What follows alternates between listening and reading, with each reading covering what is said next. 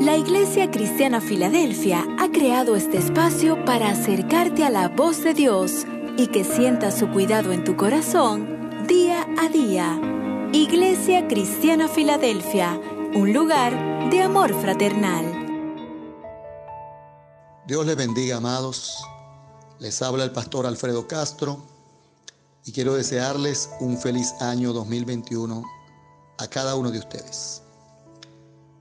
La palabra del Señor dice en el libro de Hebreos capítulo 13, verso 8 de la siguiente manera. Y leo en el nombre del Padre y del Hijo y del Espíritu Santo. Amén. Jesucristo es el mismo ayer y hoy y por los siglos. Amados, el mundo de hoy es altamente inestable. Vivimos en tiempos en que todo cambia de manera drástica e inesperada. Las economías del mundo han cambiado. El clima de la tierra ha cambiado. Y hasta el carácter y los valores morales de la gente han cambiado. Y estos cambios del que le hablo, pues han derivado en mayores crisis para la humanidad completa. Los cambios en las economías del mundo han generado mayor desempleo, mayor pobreza y aumento de la indigencia y la mendicidad en todo el mundo. A donde uno mira, ve gente indigente, ve personas pidiendo en las calles.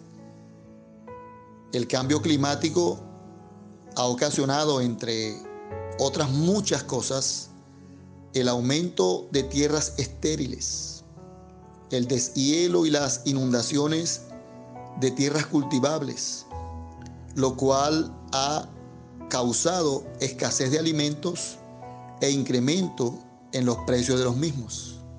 Es decir, lo que antes compraba con 10, ahora tengo que gastar 15 y hasta 20 para poderlo comprar. El cambio de los valores morales ha ocasionado que el carácter de las personas se degrade. Y esta degradación moral es tal que cada vez es más difícil hallar a una persona honesta, lo cual a su vez ha ocasionado un aumento nunca antes visto de la delincuencia, del crimen y de la corrupción de los funcionarios públicos. Todas estas situaciones hacen que la mayoría de la gente del mundo entero se sienta abrumada y llena de incertidumbre. Al no tener un conocimiento claro acerca de lo que vendrá en el futuro inmediato, la gente de hoy vive llena de sentimientos de ansiedad, de incertidumbre. Y dicen los psiquiatras que estos sentimientos son la causa de que cada vez haya más personas emocionalmente desequilibradas, inestables e inseguras. Y la pregunta sería, ¿hay una respuesta divina para todo esto? Y la respuesta es sí la hay. Y esa respuesta es nuestro Señor Jesucristo. Él es la respuesta a todas las necesidades del hombre. Y este pasaje que leímos nos habla de que el Señor no cambia, que Él es el mismo. La Biblia enseña que aunque el mundo y todo lo que hay en él cambie o se estremezca o aún se mueva de su lugar, el Señor Jesús permanecerá siempre igual. Ni el tiempo ni las circunstancias pueden cambiarlo a Él. Y porque Él es inmutable, sus planes y sus propósitos siempre serán los mismos. Y por ello nuestra confianza en Él siempre debe permanecer firme.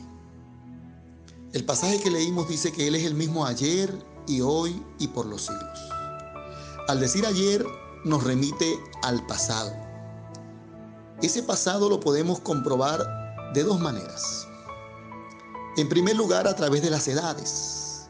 En la Biblia vemos que el Señor salvó, libertó y sustentó a todos los que confiaron en Él. Noé, Abraham, el pueblo de Israel, el rey David, entre muchos otros, son buenos ejemplos de personas que pasaron por momentos muy difíciles, pero el Señor los libró de toda aflicción y de todo mal.